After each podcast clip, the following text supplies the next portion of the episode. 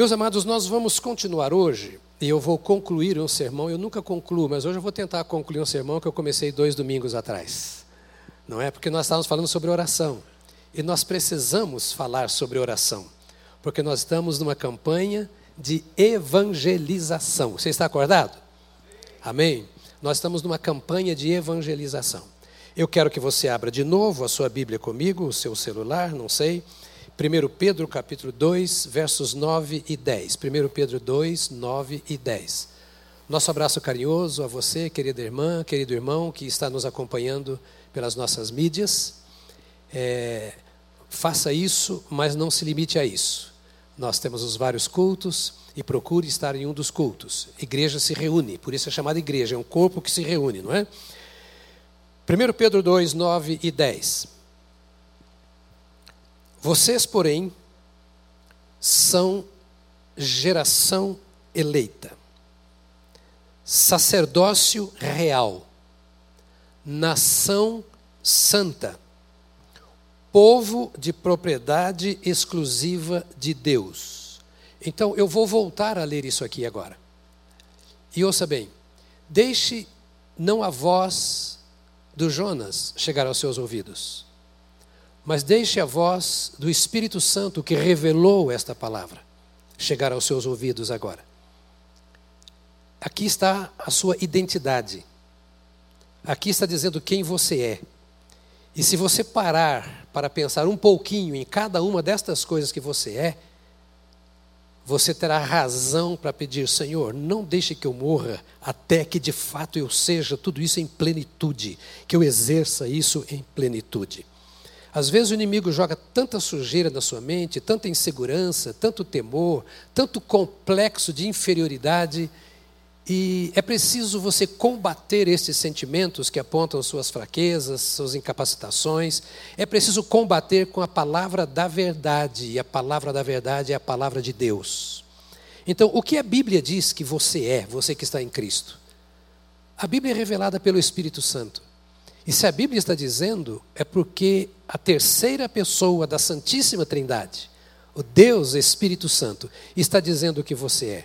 E eu quero que você acompanhe a leitura de novo, se identificando com isso. E talvez você até vai dizer, eu não sou isso em plenitude. Não, mas você está crescendo. Você está crescendo. Diz assim o texto outra vez: vocês, porém, são geração eleita sacerdócio real, nação santa, povo de propriedade exclusiva de Deus, a fim de proclamar as virtudes daquele que os chamou das trevas para a sua maravilhosa luz. Antes, vocês não eram povo, mas agora são povo de Deus.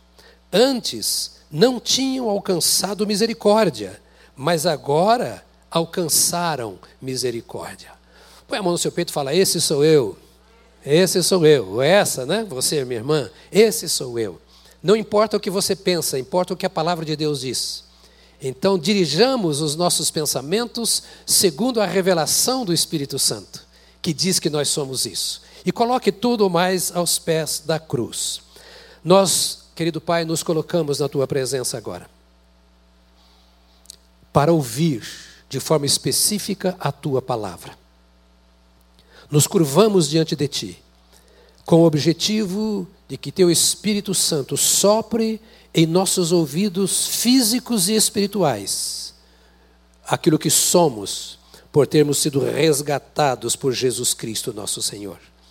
E que saiamos daqui, ó Deus, não apenas convencidos do que somos, mas como instrumentos que somos para a realização da tua tarefa colocada em nosso coração, em nome de Jesus. Amém, amém, amém. Vamos lembrar que eu tinha dito, e serve apenas de introdução, que o que o Espírito Santo está dizendo aqui é a respeito da obra que Jesus Cristo fez em nossa vida. Uma carta escrita a uma igreja da dispersão. Você vai ler logo nos primeiros versos desse, de, de, de Pedro.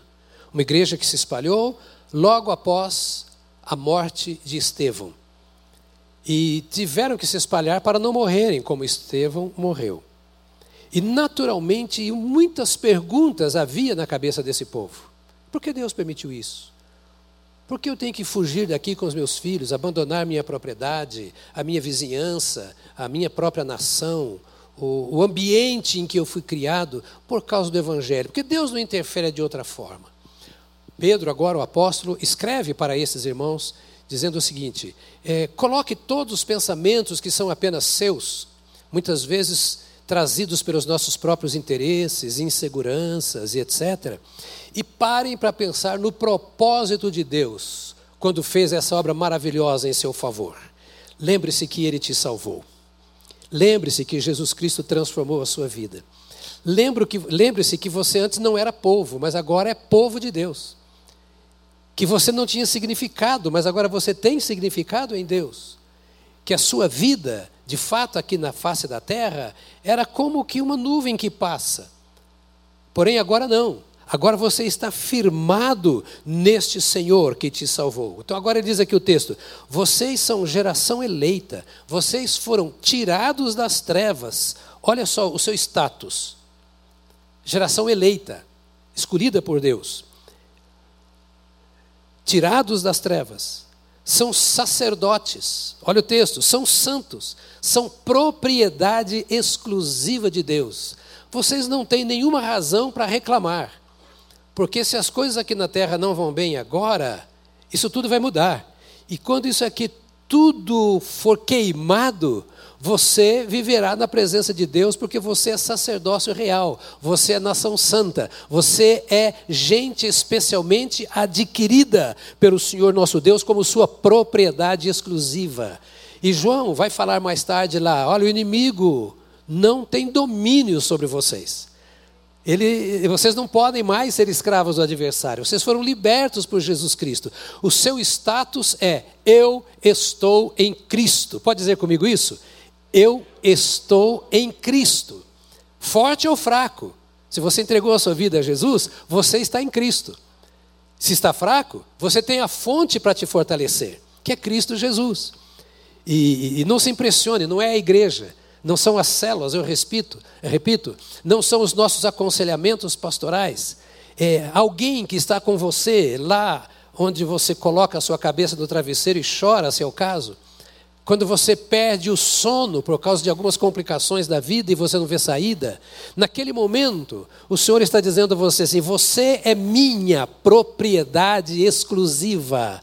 Eu te comprei com o meu sangue. Você não é o que o mundo está fazendo aí com você. Você não é ou não tem sucesso porque você está indo bem na carreira profissional. Você, para Deus, não é a sua conta bancária. Deus amou a mim e a você na miséria em que nós nos encontrávamos, porque não há maior miséria do que não ter Jesus. O nosso tesouro é Cristo, a nossa vida, a nossa riqueza é o Senhor Jesus. Então Pedro está falando para aquele povo que se sentia abandonado, quem sabe até abandonado por Deus, longe da sua terra, da sua família, dos seus bens, dizendo: vocês são muito mais do que seus bens, muito mais do que a sua família, muito mais do que tudo. Vocês são, repito, propriedade exclusiva de Deus. E como sacerdócio real, onde quer que você esteja, em qualquer que seja a situação, você tem livre acesso na presença do Senhor nosso Deus.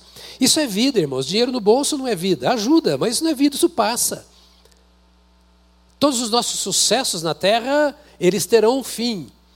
E eles têm valor quando são úteis nas mãos de Deus mas eles perdem todo o valor se Deus não faz parte, porque ao partirmos, tudo aquilo que somos e temos não tem mais sentido, só aquilo que está em Cristo. O seu status é esse: sou eleito, diz aqui, tirado das trevas. O mundo está em você foi tirado das trevas, diz o texto. Você é um sacerdote, você é santo e é propriedade exclusiva de Deus. Seu status é esse. Agora, qual é a sua missão? Qual é a sua missão? Para proclamardes as virtudes daquele que vos chamou das trevas para a sua maravilhosa luz. Você quer saber o que significa missão? Está aqui o Coronel Terra, Major Daibert. Quando você fala para um militar a sua missão é essa, missão é missão. Missão dada, missão cumprida. Essa é a linguagem do militar. Né? Missão dada, missão cumprida. Não se discute a missão. E Deus, que fez de você o que você é, te deu uma missão. Esse status que você tem é para que você cumpra o propósito de Deus. Escola Dominical de novo nesta manhã. Então põe a mão no seu peito assim, diga comigo assim: Eu sou um missionário. Se você não tinha coragem de dizer, diga agora: Eu sou um missionário. Ou seja, eu tenho uma missão dada por Deus. O Senhor me resgatou das trevas para a sua preciosa luz. O Senhor fez de nós, como igreja, uma nação santa, um sacerdócio real para que nós cumpramos a nossa missão.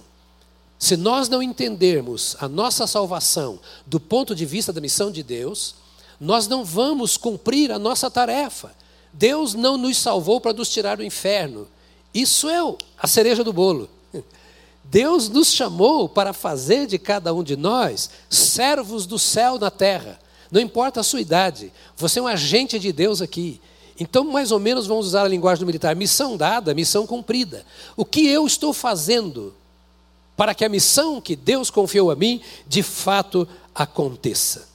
E nesse é, cumprimento da missão de Deus, nós precisamos entender que não conseguiremos chegar a bom termo se não tivermos uma vida de oração.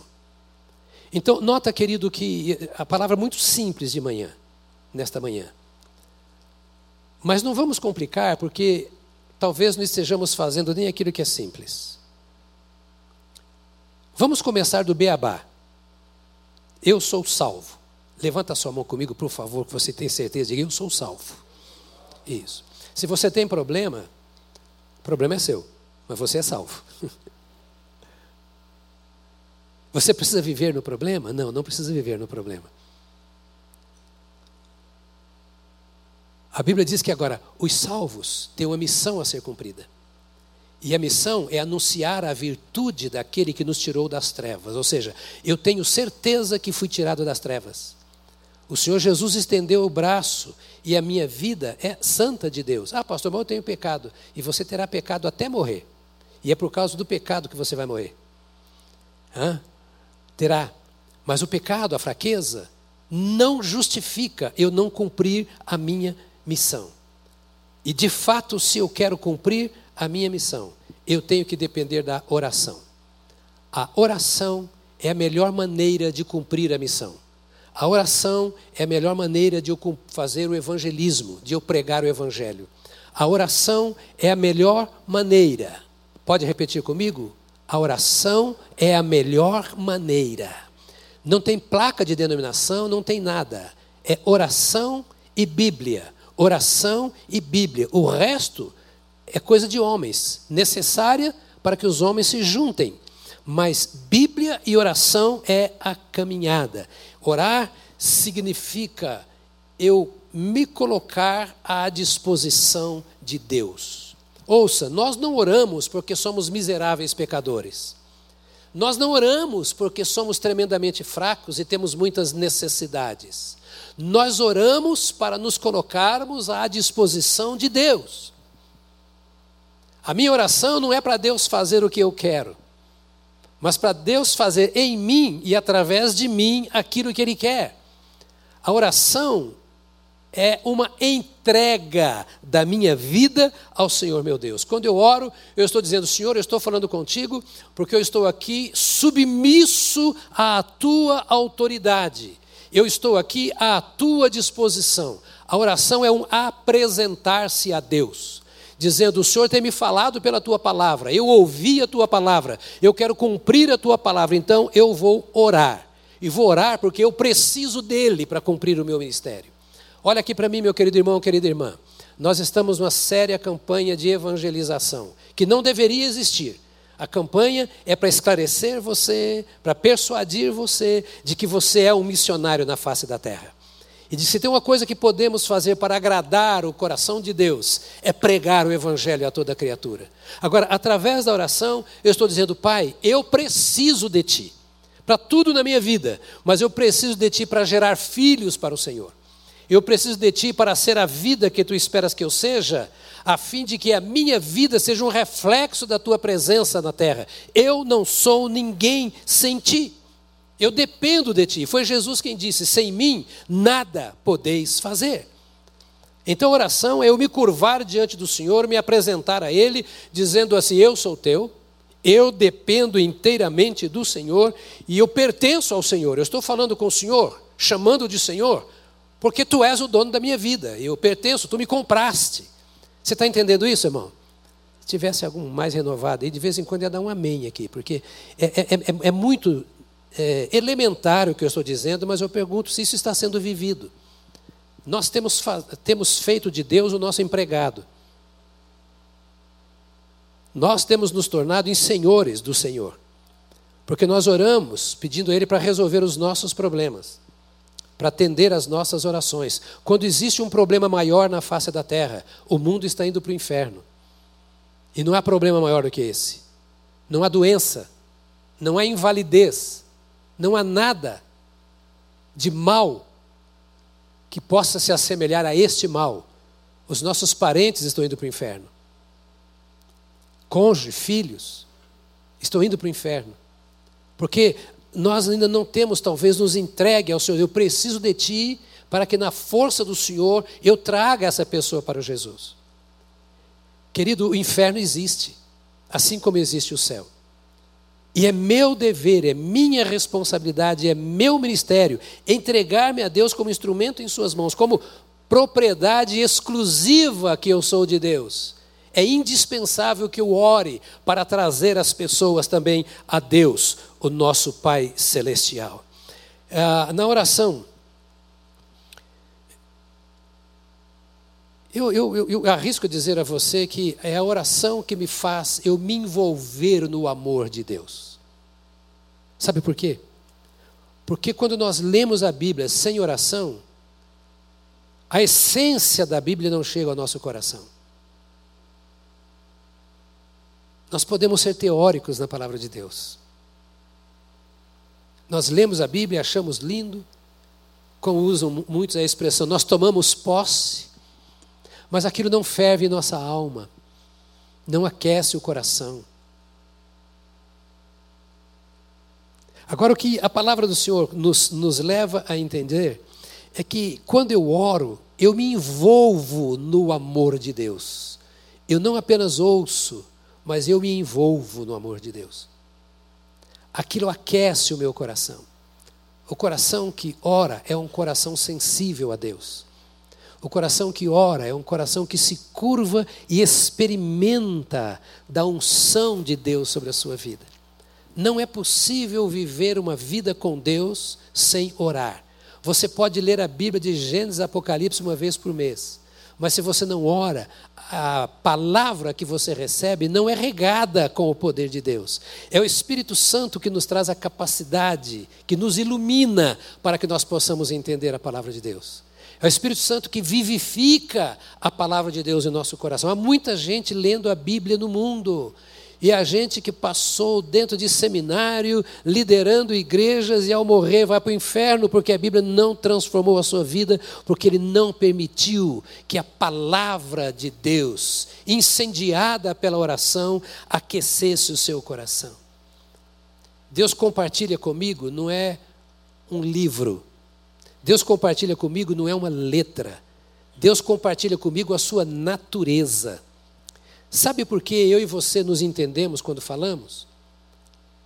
Porque temos a mesma natureza. Um animal nos obedece na marra. Nós colocamos freio, a Bíblia que diz isso.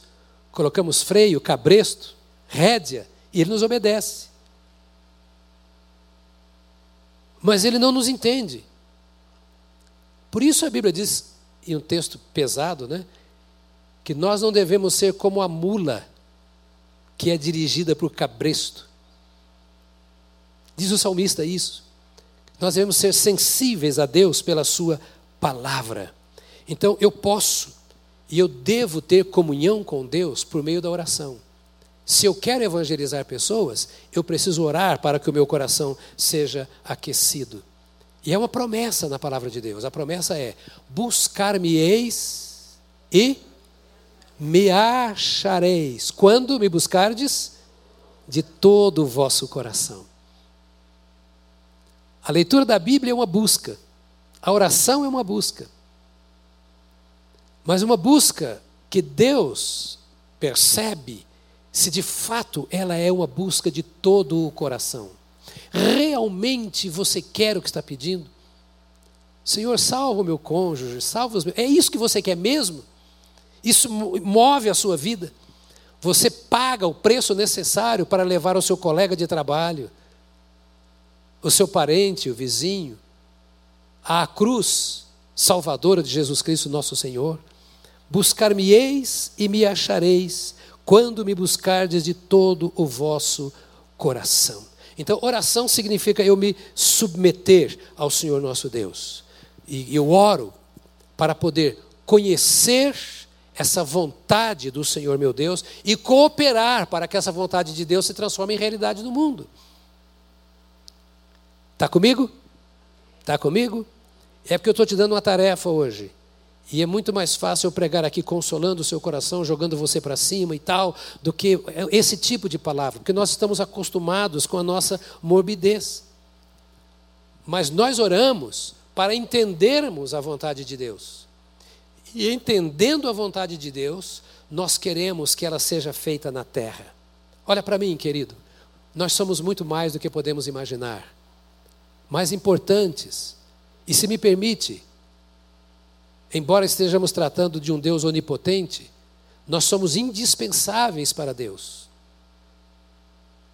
Indispensáveis para Deus. Jesus mandou que a gente orasse assim: seja feita a tua vontade, assim na terra como no céu. Essa é a nossa oração. Não é que o Senhor faça a nossa vontade, mas que Ele nos capacite a entender a Sua vontade e nos torne instrumentos para que a Sua vontade se manifeste através de nós em cada lugar onde nós estamos e somos necessários. Seja feita a tua vontade, assim na terra como no céu. E qual é a vontade de Deus? Você diz, mas a vontade de Deus é muito ampla. Qual é a vontade central de Deus?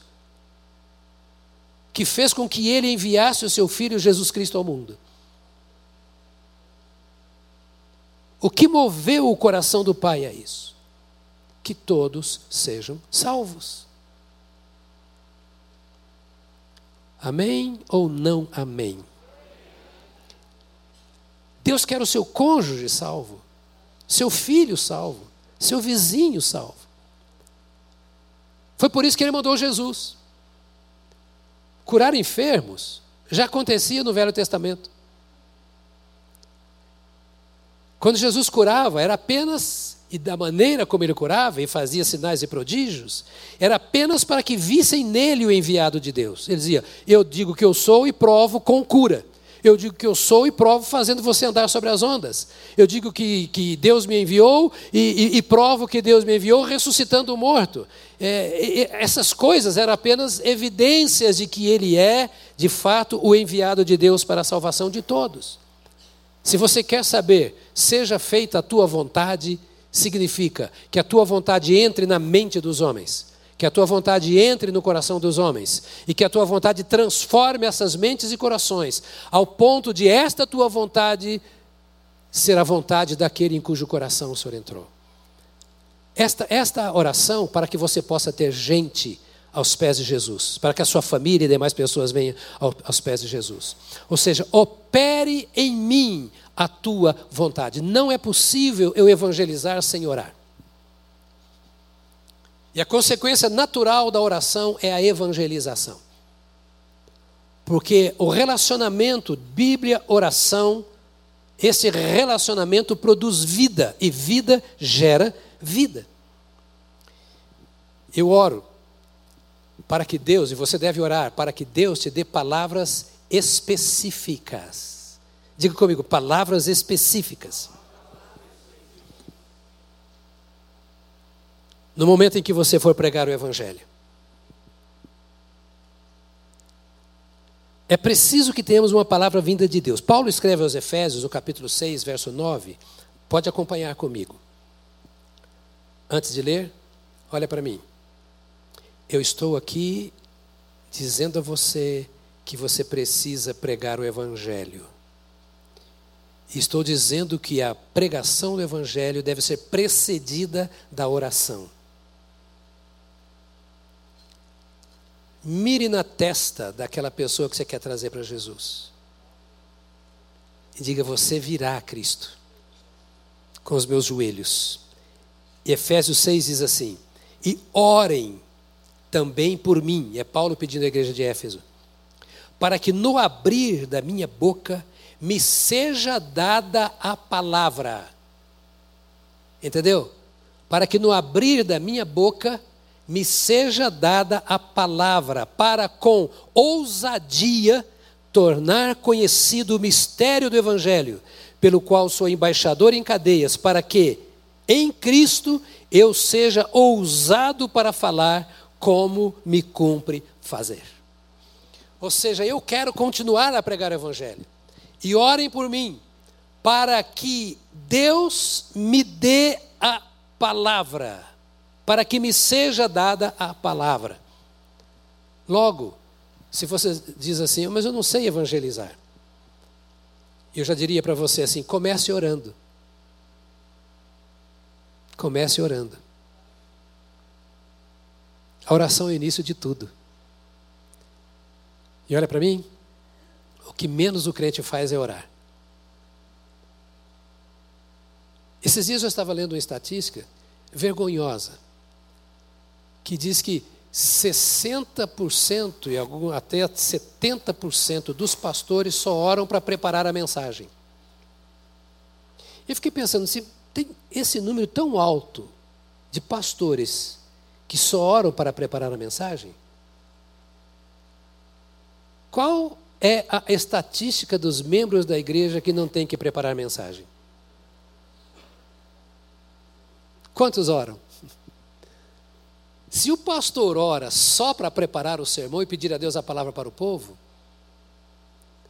por que a ovelha vai orar?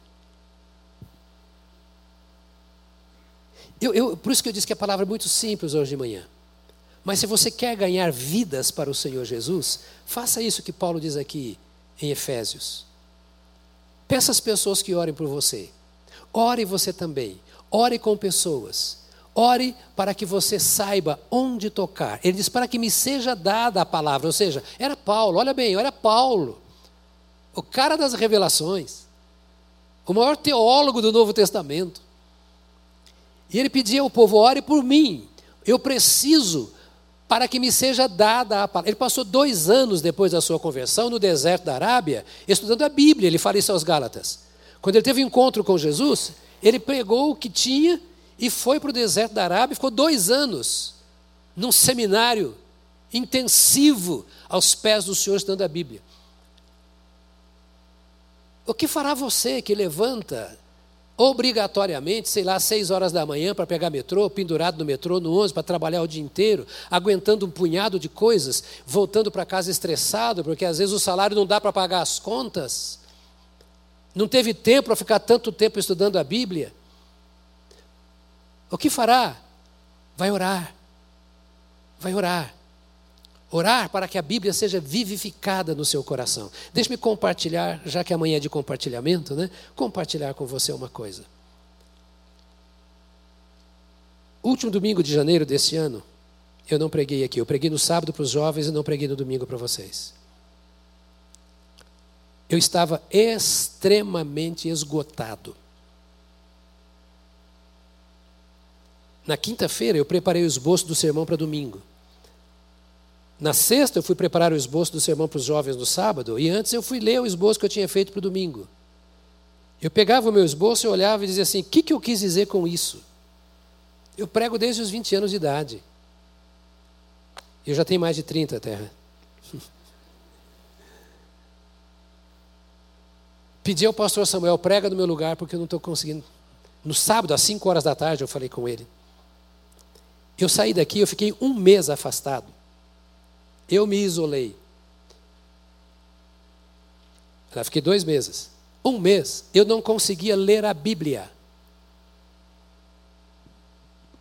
Eu não estava em pecado, não, acho. Até agora eu não descobri. Eu fiquei um mês sem conseguir ler a Bíblia. E aí, o que me valeu? Ter decorado muito da Bíblia. Guardei a minha palavra no meu, a tua palavra no meu coração para não pecar contra ti. Eu me alimentava do que estava aqui. Porque eu não tinha como. Era um desgaste emocional. O ano passado foi pesado, você sabe disso. E Deus nos socorreu em tudo. Mas eu carreguei muitos nas costas. Não podia arriar. Sabe, naquela hora do conflito, quando a tropa está lá, e, e, você, como comandante, tem que estar tá comandando, fala, tem que estar tá de pé aqui, e às vezes tomou até um tiro no braço, sei lá o quê, né? E tá, eu tenho que estar tá de pé, porque a tropa está me ouvindo, eu não vou passar para outro agora, eu tenho lá um sub, mas não vou passar. Era para mim assim, tenho uma equipe maravilhosa nessa igreja, maravilhosa. Eu, eu, eu me orgulho da nossa equipe pastoral, da nossa equipe de liderança. É um orgulho santo, mas eu me orgulho. Mas naquela hora, eu eu tenho que entregar a todo mundo e eu vou me afastar para eu poder ter um descanso na alma. O que nós precisamos é ter a Bíblia no coração e o joelho no chão. Ninguém evangeliza sem orar. A oração é o segredo. O que me alimentava para eu poder orar era eu me lembrar dos textos bíblicos. Decore a Bíblia. Decore textos bíblicos. Guarda no coração. Guardar no coração é pôr lá dentro, nesse depósito bendito, a palavra. E orem, orem por mim para que me seja dada no abrir da boca, com ousadia, a palavra a ser pregada. Qual é a importância de eu orar? A oração torna o meu coração mais sensível à voz do Espírito Santo. Você sabe disso. Então, qual é o tempo que você tem dedicado à oração? É quando eu oro. Atos 16, veja bem, Atos 16, versos 16 a 19. Aconteceu que, indo nós para o lugar de oração, Pode dizer comigo lugar de oração? Paulo está dizendo: Aconteceu que, indo nós para o lugar de oração, veio ao nosso encontro uma jovem possuída de espírito adivinhador, a qual, adivinhando, dava grande lucro aos seus donos. Seguindo a Paulo e a nós, gritava dizendo: Esses homens são servos do Altíssimo e anunciam a vocês o caminho da salvação. Olha, um espírito imundo falando a verdade. Um demônio falando a verdade através de uma moça endemoniada, que era escrava. Os seus donos ganhavam, tinham lucro por meio dela, pelas suas adivinhações. Espírito de adivinhação. E ela então, seguindo a Paulo e a nós, gritava dizendo: Estes homens são servos do Deus Altíssimo e anunciam a vocês o caminho da salvação. Isto se repetiu por muitos dias. Ouça aqui, você está entendendo o que eu estou dizendo? Essa moça fez isso por muitos dias. Então, Paulo, já indignado, Voltando-se, disse ao Espírito: Em nome de Jesus Cristo, eu ordeno que você saia dela. E na mesma hora, o Espírito saiu. A oração é que nos torna sensíveis à orientação do Espírito Santo. Por que Paulo não expulsou o demônio dessa mulher no primeiro dia? Porque vários ou muitos dias, diz aqui, Paulo Passava e essa mulher falava. Eu não tenho toda a resposta, mas eu entendo que nós precisamos estar em oração para que possamos discernir aquilo que nós ouvimos e fazer adequadamente aquilo que é o nosso chamado. Lembra que o texto que nós lemos diz que ele nos tirou das trevas para a sua maravilhosa luz, a fim de anunciarmos então ele não tirou você das trevas para te levar para o céu. O céu é algo natural daquele que entregou sua vida a Jesus. Então, quando você entregou sua vida a Jesus, você já ganhou o céu. Agora, o que o Senhor espera é que você cumpra a vontade dele. E a oração é elemento chave para você discernir. Discernir o que está ouvindo. Discernir a hora de agir. Discernir a hora de você acertar no meio da testa aquele adversário que veio para matar, roubar e destruir. Então, evangelizar não é apenas falar a Bíblia, é pregar o Evangelho no poder do Espírito Santo. Ou seja, você lê as Escrituras, você sabe o que dizer para aquele que precisa, mas você sabe aguardar aquele impulso do Espírito para arrematar a mensagem do Evangelho. Isso é bíblico, está aqui na palavra de Deus. Eu preciso orar, porque a oração é que me leva a viver o estilo de vida que atrai as pessoas para Jesus. É a oração que me leva a isso, a ter um estilo de vida que atraia as pessoas para Jesus. Eu disse para vocês na mensagem anterior que o texto está colocando para proclamar, diz as obras. E proclamar é falar, é anunciar, é ser arauto. Mas a nossa vida impacta as pessoas muito mais do que a nossa pregação. A pregação precisa ser autorizada por um estilo de vida. E sabe qual é o problema hoje do mundo, que o mundo não crê no Evangelho? Grande parte é por causa dos que pregam o Evangelho. Não é porque o coração deles é duro. Eles estão correndo atrás das mais diversas religiões, porque acreditam nisso. Há algum jeito de servir a Deus por meio de alguma religião. E muitos não querem mais ouvir um crente. Porque o seu estilo de vida do crente não atrai. A coisa mais gostosa quando você ora é porque o pecador vem a você. Note como é impressionante a situação dessa moça que era endemoniada. Ela podia se colocar como adversária daqueles homens. O diabo podia levar a. Mas eu entendo que a postura desses homens que passavam sempre por aquele caminho por muitos dias para ir para onde? O lugar de oração. Nós pregamos a Bíblia e queremos pregar para o nosso colega de trabalho, para a nossa família.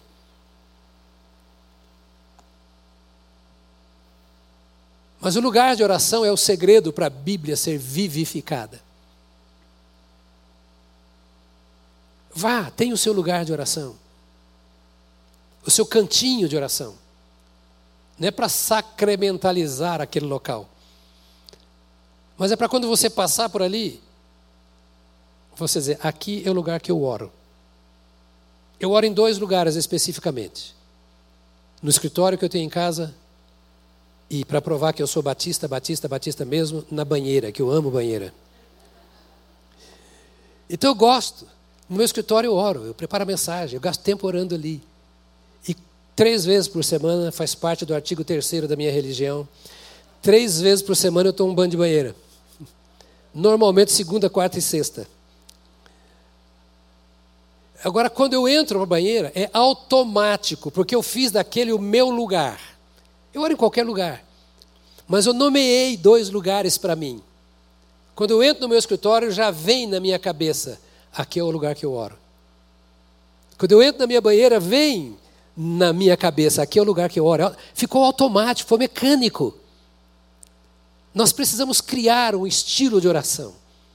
Dentro do seu carro, no metrô, no ônibus, no fundo do quintal, não sei onde. Tenha o seu lugar de oração.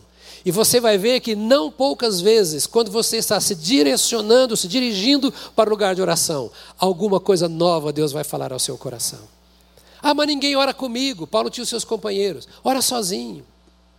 Minha irmã, se seu marido não ora com você, não tem liberdade, ora sozinha. Não brigue com ele porque não ora com você.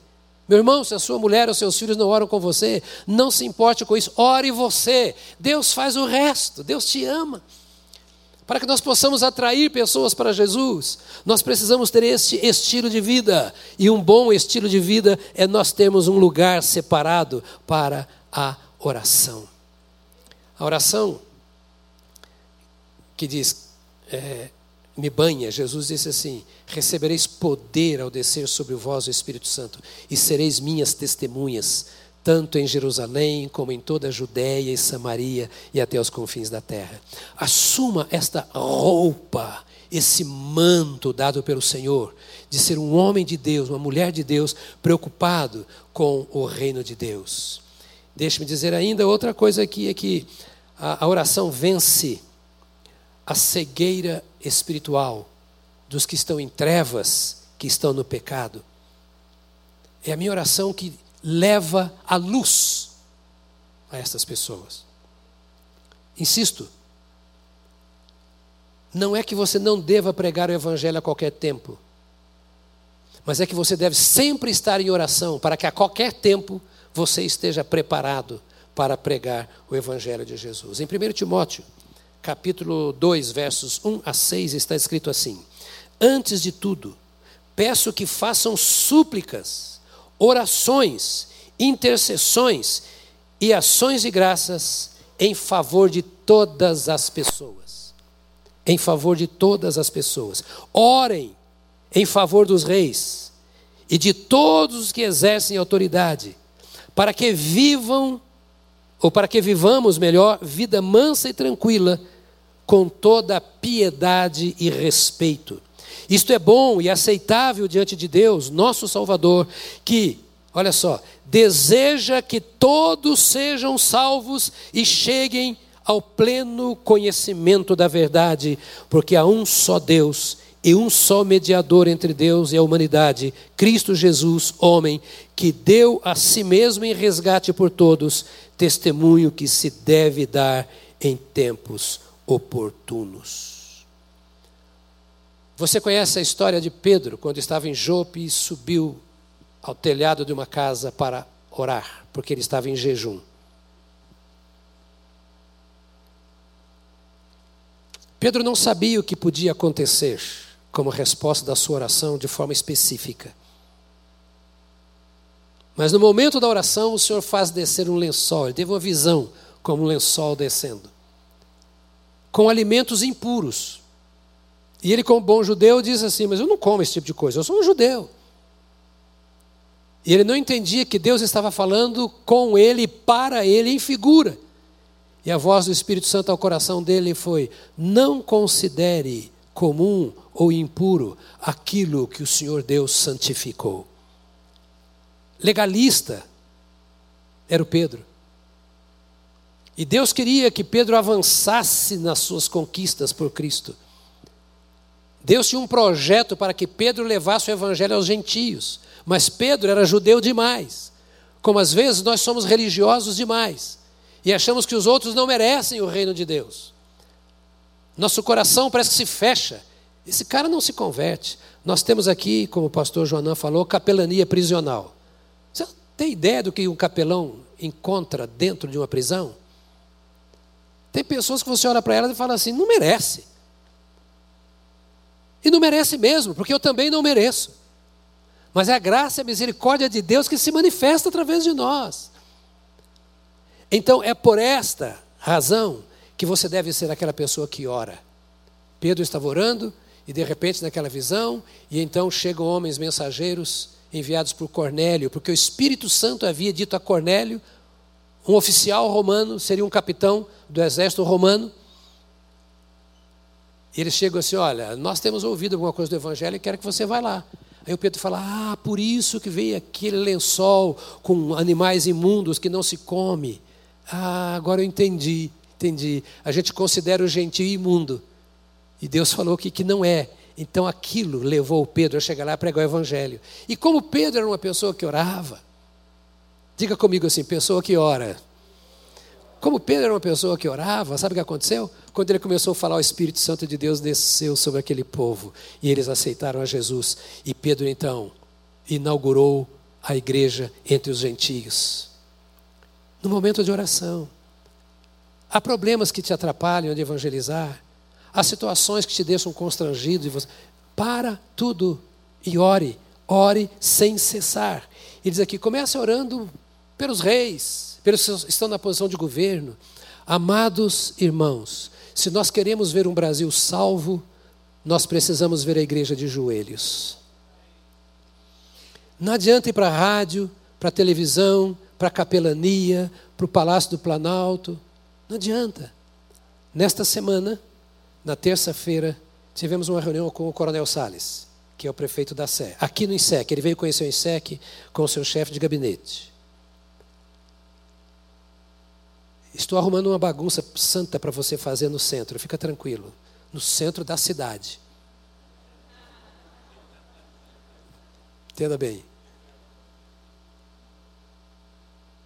Nós estamos orando pela salvação da nossa pátria. Ora, Deus cuida do resto. Ora, Deus cuida do resto. Estou insistindo nisso, você vai sair daqui ouvindo falar de oração, hoje você vai lá, eu não vou voltar mais lá. Não tem problema, se você orar, não precisa voltar.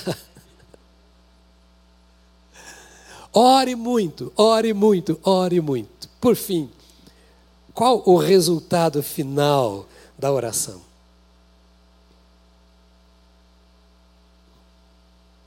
Qual o resultado final da oração? Na oração, nós ganhamos um coração semelhante ao coração de Deus.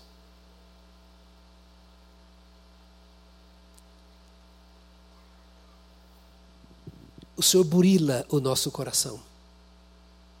Ele vivifica a Sua palavra em nosso coração. E nós passamos a amar o que Deus ama, a nos interessar com o que interessa a Deus.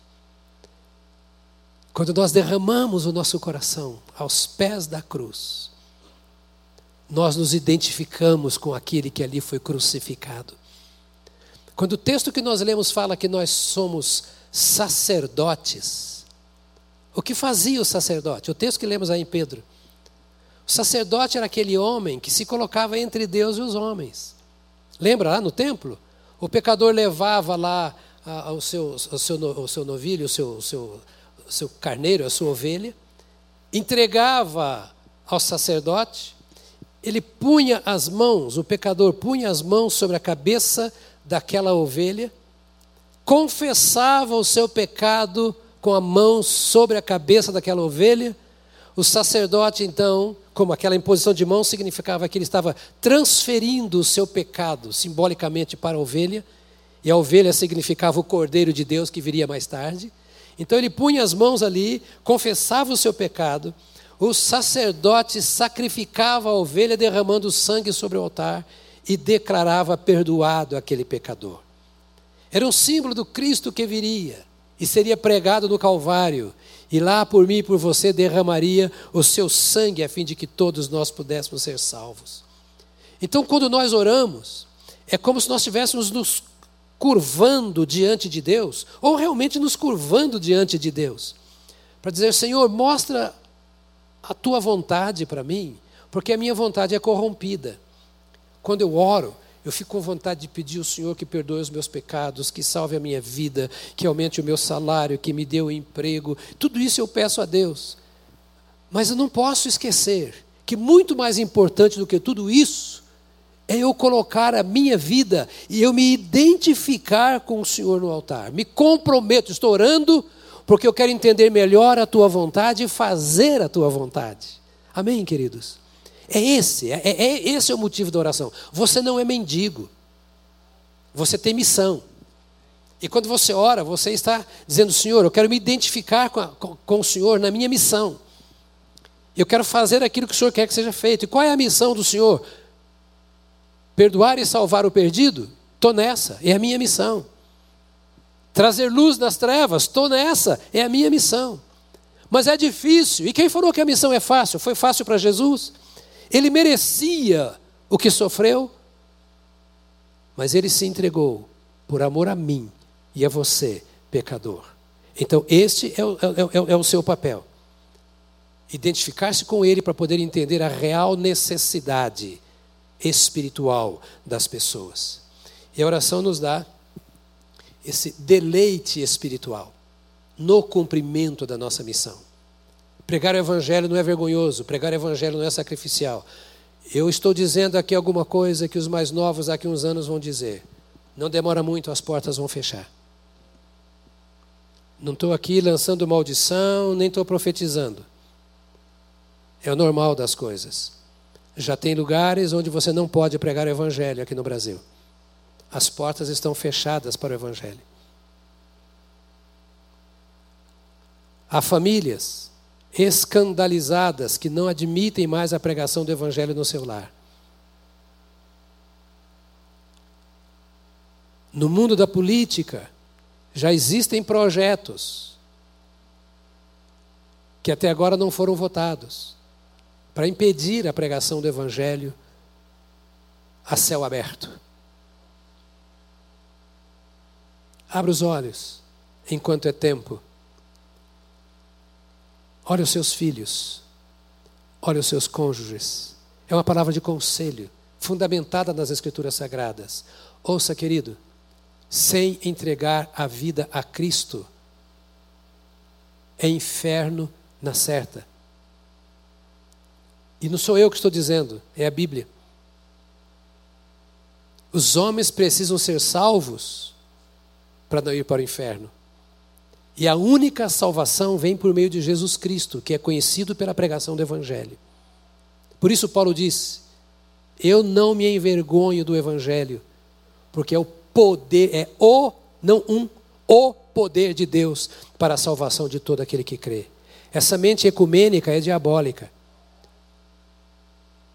Essa mente universalista, presente na teologia evangélica, de que ao fim Deus dará um jeito e todo mundo vai ser salvo, porque Deus não perde nada, e você ouve isso sendo pregado em igrejas, isso é diabólico.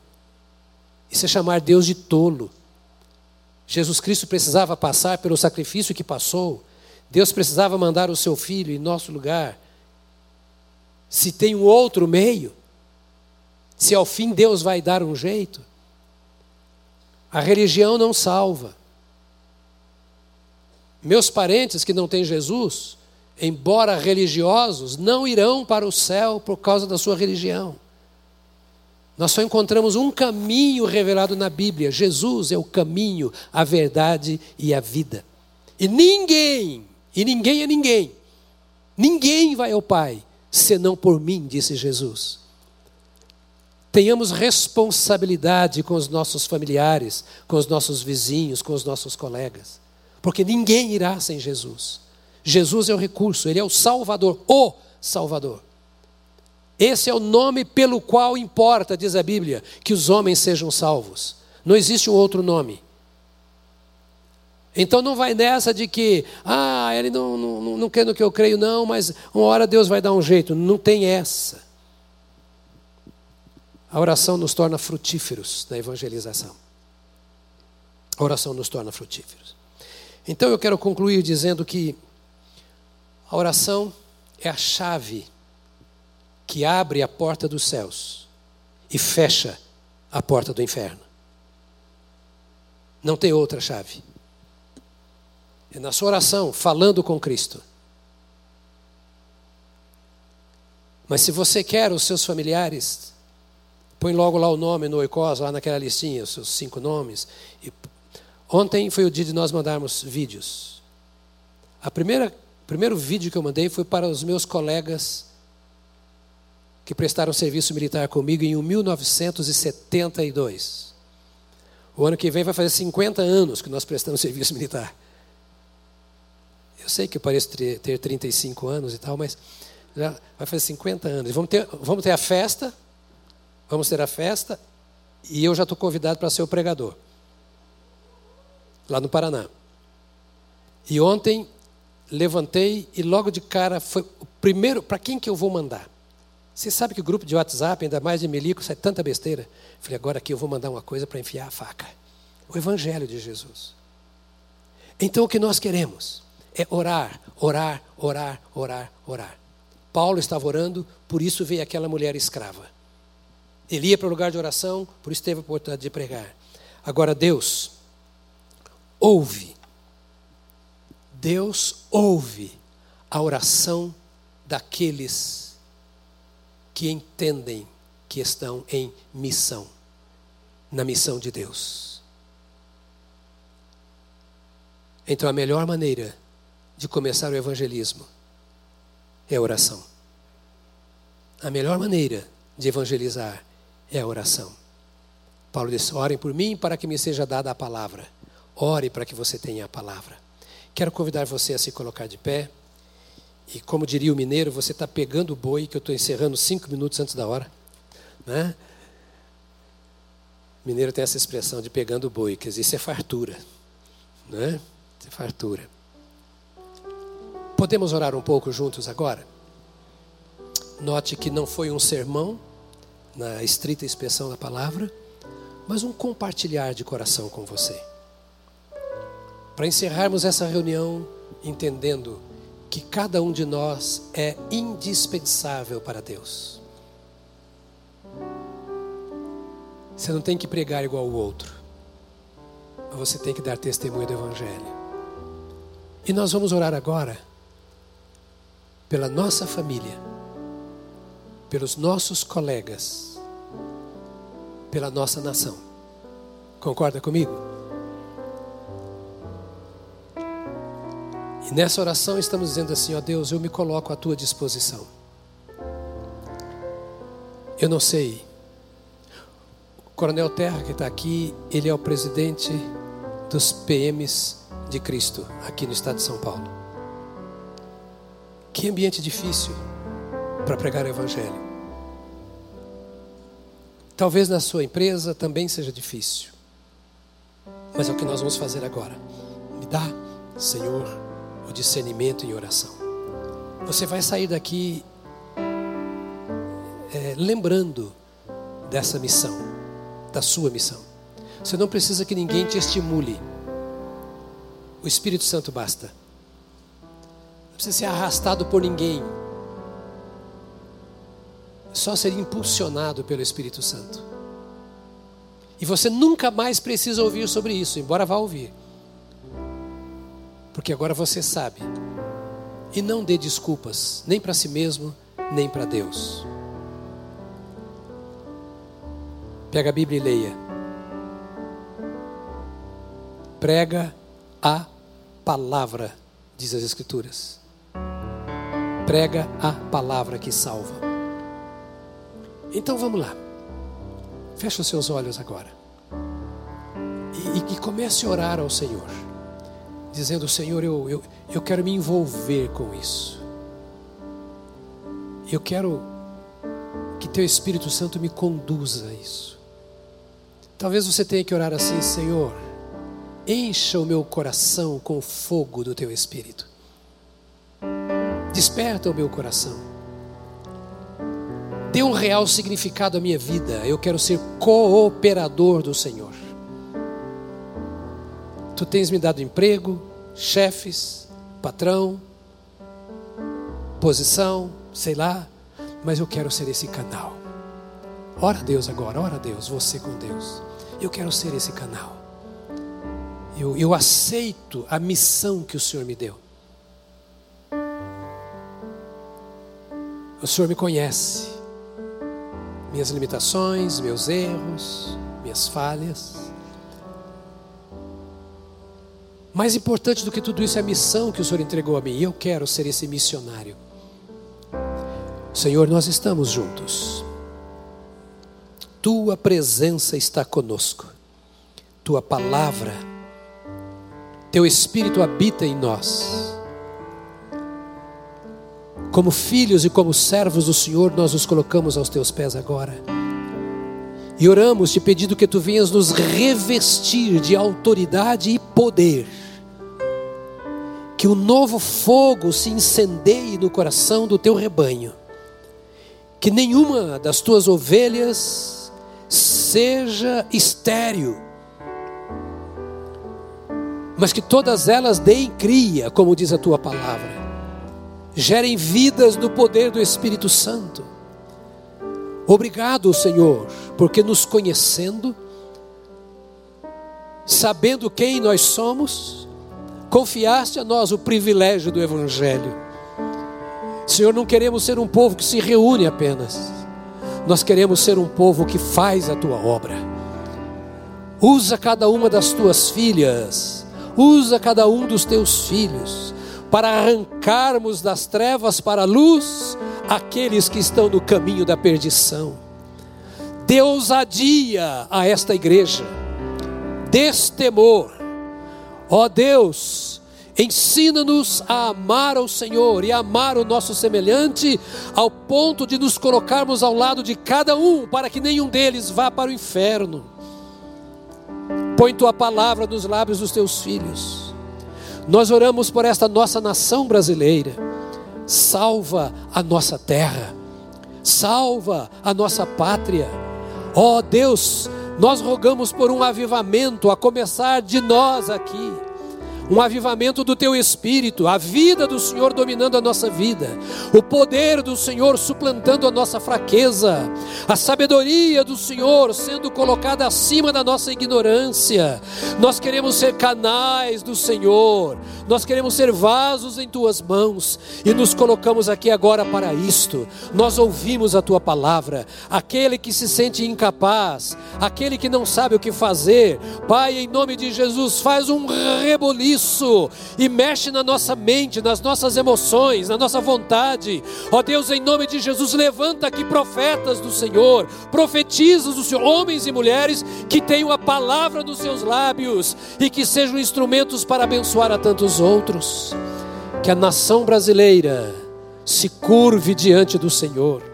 Tempos difíceis estamos vivendo, Senhor, de insegurança, de tantas más notícias, de tanta contenda, de tanta disputa. Vem, ó Deus, e ser entronizado em nossa terra brasileira. Entra em todos os espaços desta terra, porque a terra é do Senhor. Nós somos do Senhor. E agora eu oro pela família dos teus amados, em todos e quaisquer graus de parentesco salva nossa família, salva, salva o cônjuge, salva o filho, o genro, a nora, salva, Senhor, a família do teu povo. Tu sabes o que está no coração de cada um aqui agora, o nome que está sendo apresentado, a dificuldade colocada aos teus pés, muitos incrédulos, outros servindo a deuses vãos, que não é o verdadeiro Deus. Capacita esta igreja, nós oramos agora. Capacita cada um desses teus servos. Que a palavra desta manhã gere vida, entusiasmo, alegria e poder. Que os teus filhos se levantem e que cada um seja de fato um evangelista. Ó Deus, que na oração tu te encontres com os teus servos. Oramos, ó Deus bendito, para que esta igreja traga avivamento na nossa cidade. Oramos para que teus filhos e tuas filhas tenham esse encontro saudável, poderoso com o Senhor a cada manhã. Dê um cantinho de oração para os teus filhos, mostra o seu lugar, e que ali o teu amor, o teu precioso sangue, Jesus, e o teu fogo, ó Espírito de Deus, seja derramado sobre os teus filhos. Nós te damos graças, Pai, pelo privilégio que o Senhor nos dá de podermos pensar nestas coisas na nossa pequenez, na nossa simplicidade, mas de sabermos que o Senhor está conosco e fará algo em favor de cada um de nós e através de cada um de nós. Para sempre, Senhor, seja bendito o teu nome, por meio de Jesus Cristo, nosso Senhor e Salvador. Amém. Amém. Amém. Amém. Então, se te perguntarem qual a melhor forma de evangelizar, não são as quatro leis espirituais ou qualquer coisa, é oração. Tá bom, querido? Deus abençoe a você. Que Deus te use nessa semana como instrumento nas mãos dele. Tá bom? Nós estamos encerrando aqui agora. Você que está lá no último lugar poderá ir saindo. Aqui os últimos são sempre os primeiros. E daqui... Hã? Ah, é verdade pastor Rafael falou aqui, olha, pessoal que está conectado lá em casa, fique bem em casa. E vá bem para o trabalho amanhã. E faça uma boa obra para a glória do Senhor. Deus abençoe vocês.